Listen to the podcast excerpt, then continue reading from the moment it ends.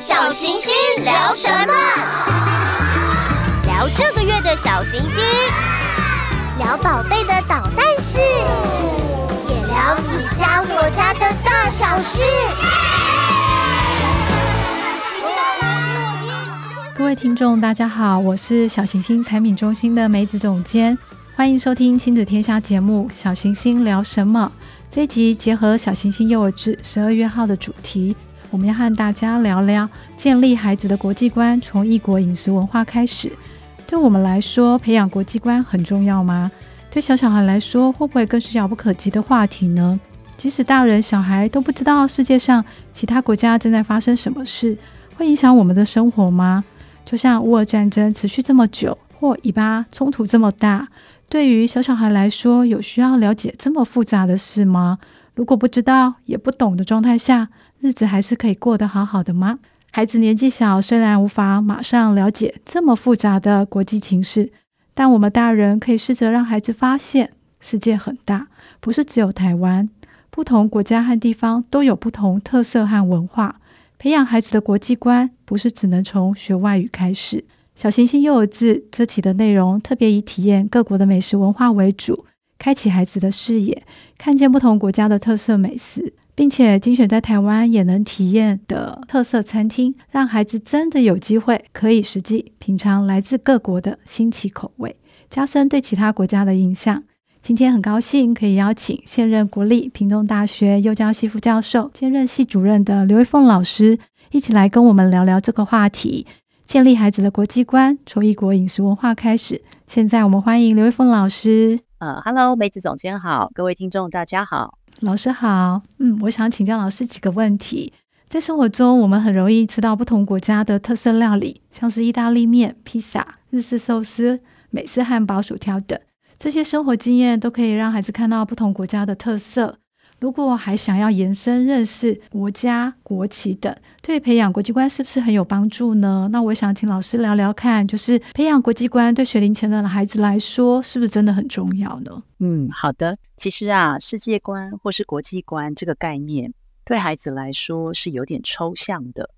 因为对我们大人来说，可能有国际观代表着你了解整个国际的脉动跟情势。可是这些啊，跟孩子的生活经验，其实有些是有点遥远的，而且很多时候是孩子没有办法去理解跟体会的。可是呢，在料理的部分，它就会是一个比较具象，让孩子可以体验的经验。那呃，像孩子尝到的食物，它就会有各种不同感官的感觉。比方说，有一些食物。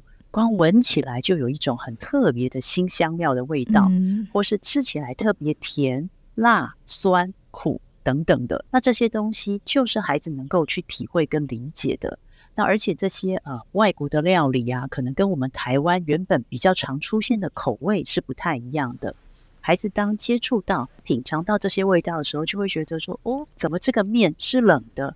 哦，或是怎么这个味道是我从来没有闻过的这些香味。嗯。那当这些东西借由饮食的方式进到孩子的生活当中的时候，孩子就会对这些不同的文化开始有了最初步的体验。那当然，我们就可以从这些体验当中去慢慢延伸，呃，跟文化或是跟世界观相关的东西。举个例子来说好了，像是在台湾啊，我们其实常常看到。很多卖越南料理的店有着法国面包，诶、嗯，这其实对，对啊，这个其实我们蛮常见的。可是呢，如果你要跟孩子讲那个越南跟法国的历史，哦，这个就是对幼儿来说是一个极为抽象的历史。嗯、但是呢，我们可能可以简单的跟孩子说啊，越南啊，在这个地方哦，他们有着什么样的料理，像河粉呐、啊，这些可能也是孩子常常会吃到的。但是呢，之前法国人到了越南去之后，他们把法国面包带过去，那越南人就把他们喜欢吃的料给加了进去，所以呢，你会在越南店看到法国面包这个东西。那这些东西就是，其实孩子是透过饮食口味。去知道这个他生活经验之外的国家发生的事情。因为老师刚刚提到，我觉得这个方式会引起孩子的好奇心，就会想要再进一步去探索它两者之间的关联性。是啊，是啊，因为其实啊，在很多不同文化饮食当中，有它特别的气味，或是烹调方式。哎、嗯，有些就是特别擅长用烤的，或是用炸的，或是生食。那当孩子吃到的时候，觉得说，哎，怎么是吃生的？像生鱼片，我不是鱼应该要煮熟来吃吗？哦、那对这个时候呢，我们可能就可以跟孩子延伸说，哦，原来在这个国家。他们呢，有一些比较特殊的风土民情，所以呢，他们吃的食物就会跟这些呃风土民情，或是他们的民族啊、地域跟文化有一些直接的连接。等于也是说，因为引起这个好奇心，爸爸妈妈也可以有一些方法再做一点延伸。是啊，然后譬如说找一点相关的书啊，让孩子更进一步去了解刚刚说的为什么这边吃的是生鱼片，而不是煮熟的。对对对，没错没错。不过，在跟孩子谈这些的时候，我觉得我们尽量避免一些过度知识性的东西。比方说，如果刚刚谈那个呃越南的法国面包，一定要谈到这个历史的什么战争啊，什么什么殖民的过程，这个对孩子来说又抽象掉了。我我觉得我们可以，对呀对呀。那我想我们可以停留在，就是说孩子可以直接感受到的，比方说他尝到的味道，哎，有一点苦苦甜甜。或是说这个味道怎么酸酸咸咸？那这个东西呢，是孩子可以直接经验跟感受到的。那孩子就会直观的感受。没错，没错，没错。这个直接经验跟直观的这个东西，对孩子来说是重要的。那呃，就是在这样的过程当中呢，其实可以让孩子有一些比较多元的概念，就是说，诶，不是所有的食物的味道都跟我们台湾的味道是一样的。可能有一些是很突破我们味觉的那个理解的。那从这个地方呢，孩子就可以理解哦，原来很多人吃饭的方式、吃饭的材料、吃饭的烹调的方法跟我不一样，是不一样。这样我觉得到这样子就可以了。这个月的小行星也刚好介绍了各国的特色料理。那其实呢，老师刚刚说的比较延伸性，不管是直观的感受、闻到的味道，或观察到食物的颜色。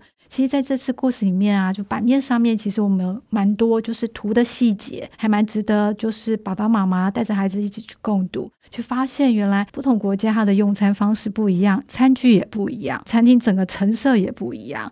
那除了这个部分之外，我也想请老师稍微分享一下如何运用我们这一期的内容，和孩子聊更多不同国家的料理以及背后的文化特色。嗯，好的。其实呢，在这次的内容当中，我自己看了也觉得，哇哦，好好多元哦，好多国家的这这些经验哦，泰国啊、希腊啊、印度啊、日本，我觉得我们在台湾也真的还蛮幸福的。如果在大城市里面，真的都还还算容易可以找得到这些不同国家文化的餐厅。然后呢，这些餐厅也正如那个书里面提到的，就是说，呃，他会在整个装潢啊，或是整个用餐上面，都有让孩子有一种整体性。那在用餐之余呢，我觉得我们当然可以借由刚刚提到的直观的概念，去跟孩子聊聊。诶，这个譬如说泰国料理，它其实。呃，是很酸辣，很可以开胃的。因为孩子去吃就，就就可能会觉得，哎呀，有点辣，或者是怎么样。对。但是这个呢，其实可能跟他们所在的整个地理位置是有一点关系。他们出汗了以后，会觉得比较凉快一些。对。那那像是希腊的话呢，他们是地中海料理嘛。那地中海料理的话，就有很多的用、嗯、使用很多的橄榄油。跟蔬菜，嗯，那这个时候呢，我们就可以带着孩子看看我们的这个地图，或是跟希腊相关的图片跟影片，让孩子去感受到哦，原来我在这边吃的这个料理，它是源自于这个地方。对，那我觉得呢，更具有延伸性的做法，比方说你不管到哪一个餐厅，那跟孩子吃到异国料理的时候，大家都都可以参考。呃，等一下我说的这几个方向来去做。嗯、第一个呢，就是说可以带孩子了解一下这个地点。比方说，我们今天去吃的是印度料理，那印度到底在哪里？因为印度对孩子来说，嗯、哦，呃，我也不知道在哪里，在外国。好抽象哦。对呀、啊，太抽象了。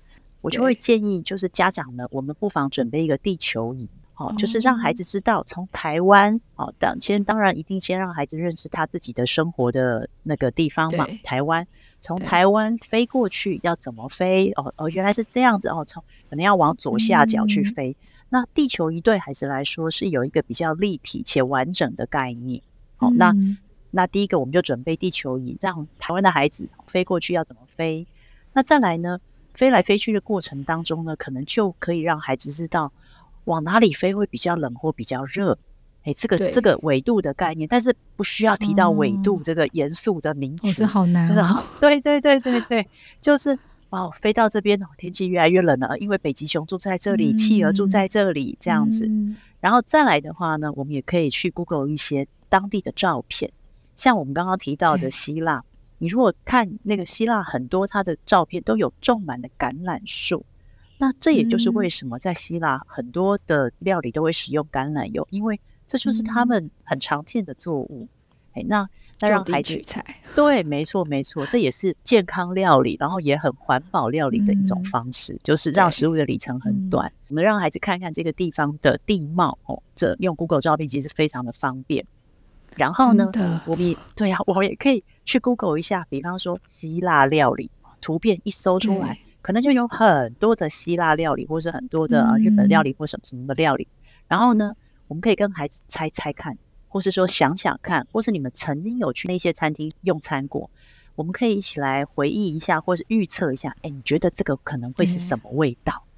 哎、嗯，那这个就是一种回忆。好，我我们上次去吃，多了个话题。对呀、啊，对呀、啊，对呀、啊。哎，那你可能上次你喜欢吃什么，或是我不喜欢吃什么？那或许呢，我们这次要去另外一个那个国家或者文化的餐厅，我们可能觉得它的味道是怎么样？先有一个预测的感觉，然后呢，我们就真的去吃吃看。当你真的带孩子去吃这个料理的时候，其实你已经在跟孩子去之前做了好多好多的功课哦。他知道，我原来我要从台湾飞到那里去，要好像很远或是很近。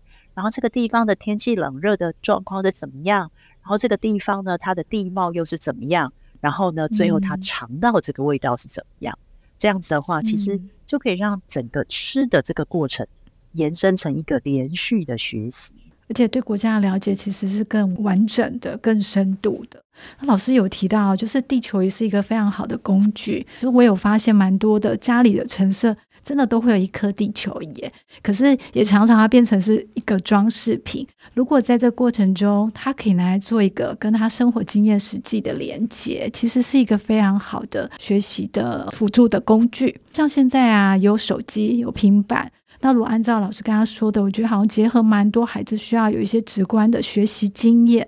他看得见，可能还没办法摸得到，可能得要实际到国家去，你才有更深刻的那个体会。可是至少透过一些，嗯、包括像手机呀、平板啊这些数位的载具。可以帮助孩子，他的学习其实更没有国界的限制，也可以学习得更立即、更完整。这样，那老师刚刚提到这些方式啊，是我们可以更快地帮助孩子了解某个国家的相对的特点，以及包括在地球上的相对的位置。那如果说我们是想要让孩子认识更多不同类型的国家，那家长还可以怎么做呢？其实啊，最直观、最深入的方式，大概就是去旅行啦、啊。因为旅行啊，是一个非常沉浸式的体验。对、嗯，譬如说，大国人可能常常去日本旅行，有时候你光一飞到日本去，你就会觉得，就算走在马路上，看着一般的人，你会觉得跟台湾有那么些不同。那这个东西呢，等于是从四面八方，你的五感。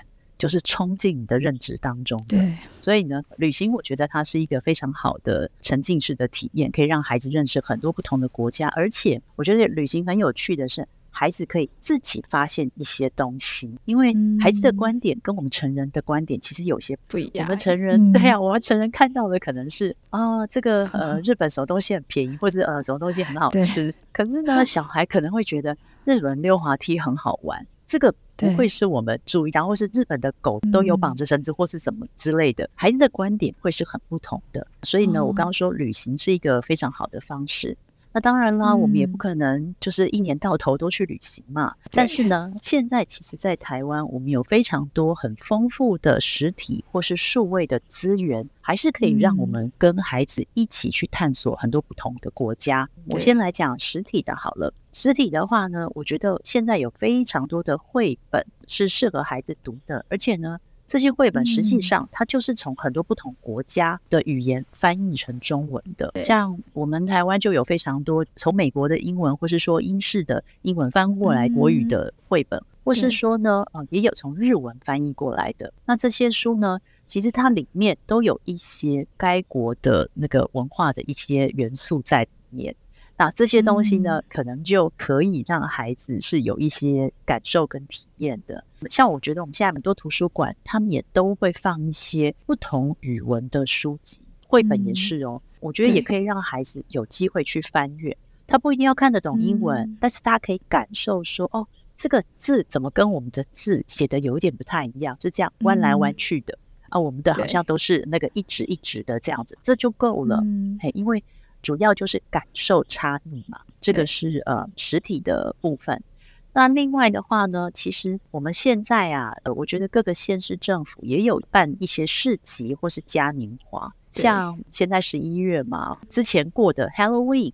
其实呢，就是刚过，有人嗯，对呀，对呀。那这个时候呢，就是欧美的一个气氛，过节的气氛。那另外呢，我们三四月其实它是泰国的泼水节哦。那我们其实现在在国内也有非常多呃东南亚来的朋友，所以呢，呃，县市政府有时候也会办一些东南亚文化节。这些呢，就是即便你没有出国，也可以透过公开的活动。可以有一些比较近距离的体验，这个就是比较实体的部分。嗯、那数位的部分的话，嗯、其实我觉得现在真的是一个无国界跟无时差的一个世界哦。对，我们从网络上就可以收集到很多很多的呃片啦、歌曲啦，或是呢很多国家，他为了行销自己的国家，在他们的旅游局里面都会把这个国家最漂亮、最好吃。最有趣的东西都放在那边，因为要吸引外国人。嗯、没错，对，那这个部分就会变成说，如果孩子想要看这个国家，我们就可以去网络上去搜集这些资讯，嗯、那给孩子看看、听听，然后呢，呃，去体验一下不同国家的一些歌曲啊、文化，或是说一些特殊的节庆，这样。这让我想到说，小英杂志里面其实我们也是每一季都会有一个世界单元，那里面也会针对不同的国家，然后会挑选很精彩的照片。那主要是想要透过图像的部分去加强孩子对国家的印象。这个视觉的强化跟那个留下来的那个深刻的记忆，其实是还蛮强烈的。这个部分呢，我们刚刚谈到，哎，不同国家的确有一些不同的特色。那我们这次谈到的有主题，又是在讲异国的料理。那有的时候我们会觉得说，哎，一直在强化吃美食，但是我们在享受美食之际。其实也要提醒一下，就是大家就是说，还是要珍惜食物啦，避免太浪费资源。那也期望呢，我们也可以做到，就是联合国的目标 SDGs 第二条的消除饥饿的目标。因为毕竟说全世界，呃，就是也不是说每个国家都这么丰衣呃食足的状态。对于要实现这样的一个目标，我也想请老师分享一下，我们在享受异国料理的同时，如何也能兼具这个目标呢？其实啊，我们台湾是一个食物相对富足的区域，我们本身的料理就真的都很好吃，而且呢，嗯、我们有很多其他国家的料理可以吃。但事实上呢，SDGs 目标二，它提到的是要确保粮食安全、消除饥饿、促进永续农业。嗯、我们台湾其实也有粮食自给自足的危机，嗯、因为很多的农田其实可能已经被拿去开发建设了。当然，这一块啊，其实相对而言是比较政策性，对于孩子来说比较遥远的事情。对于孩子来说呢，我会觉得，如果要对应到 SDGs 目标二，确保粮食安全、消除饥饿跟促进永续农业这一块，可能最简单、嗯、最重要的是，孩子先练习吃完自己的饭，这样子一下就跟孩子的生活完全贴近。因为呢，孩子其实啊，我现在在幼儿园，或是说看到许多孩子比较面临的状况是，啊，吃饭对他来说好像是非常辛苦、痛苦的事情，有点痛。啊，对对，但是零食不算哦，零食就是快乐、开心的哦。好，我觉得就是说，当我们呃给孩子呃进行饮食教育的时候，我觉得很多东西是需要配套而行的。嗯比方说，我们希望孩子练习吃完自己的饭，相对的，他也要有一定的活动量。如果一个孩子他整天都坐在室内里面，或是他去户外也只是慵懒的走走，他没有一定的活动量的时候，你要他吃一定分量的食物，这个其实也是 对啊，是很困难的。那我们就会要思考，在我们让让孩子自己吃完他食物之前，我们有给他足够的活动量吗？我们在室内有给他足够的空间可以活动吗？如果这些都有的话，那我们可能再来看，就是说孩子要怎么样练习自己吃完自己的饭。好，这个边呢，我就想分享一个今年八月哦，我带着学生去芬兰的一个经验，在那边的幼儿园里面哦，即便是很小的孩子，我指的很小，可能是两岁哦，就是那个屁股还包尿布的那种那个学步儿，嗯、他们的早餐也是自己去盛的哦，就是他哇，两岁多哎，你看他在拿盘子，你会很害怕。可是呢，他比你不害怕，他就这样子 屁股摇摇晃晃的拿着那一个盘子，然后去装了一池的燕麦粥，然后呢就坐回他的位置去，然后就慢慢吃这样子。我想分享的是说呢，就是在这个过程当中，我们有发现哦，某一些孩子哦，他可能胃口很好，他就给自己装了一大匙，然后呢，某一些孩子他真的装的超级少，你看起来真的是只有一汤匙，超级少。我们就会觉得说，哎，那这样子装很少，会不会不 OK 这样子，或者是会不会他会饿怎么样？那我们就有去问老师，老师就说，其实在这个过程当中，他们在练习让孩子自己去装自己可以吃完的量。那所以刚刚那个装一大勺跟装一小汤匙的孩子，他们就真的在这个过程当中，慢慢的把自己舀出来的食物慢慢的吃完。那这个过程呢，在芬兰的幼儿园的整年度当中，他可能刚开始的时候，孩子抓的量不太 OK，他可能不太知道自己到底吃得完一大勺或一小勺，慢慢的练习。嗯，但是到他入学的那一个年度的一半，或甚至是下学期的时候。这个量就会还是比较能够自己掌握，就会觉得在这个过程当中，其实他们就在慢慢的练习，就是说，哎，我到底装多少，我可以吃多少？嗯、我觉得这件事情对孩子来说也是一个重要的学习耶。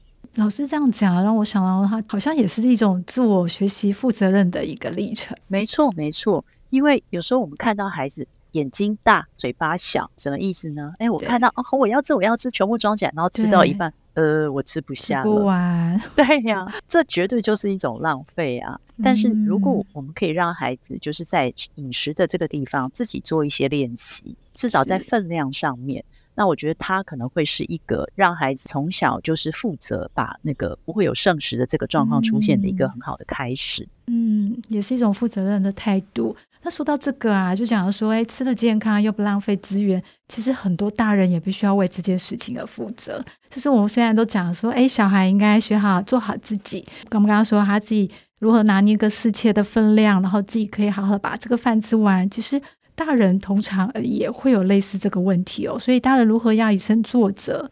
我觉得呃，也希望老师可不可以提供一些平常我们也可以怎么做的方式。好的，其实啊，这种剩食浪费的部分，我觉得我们每个人多少都是会有的啦。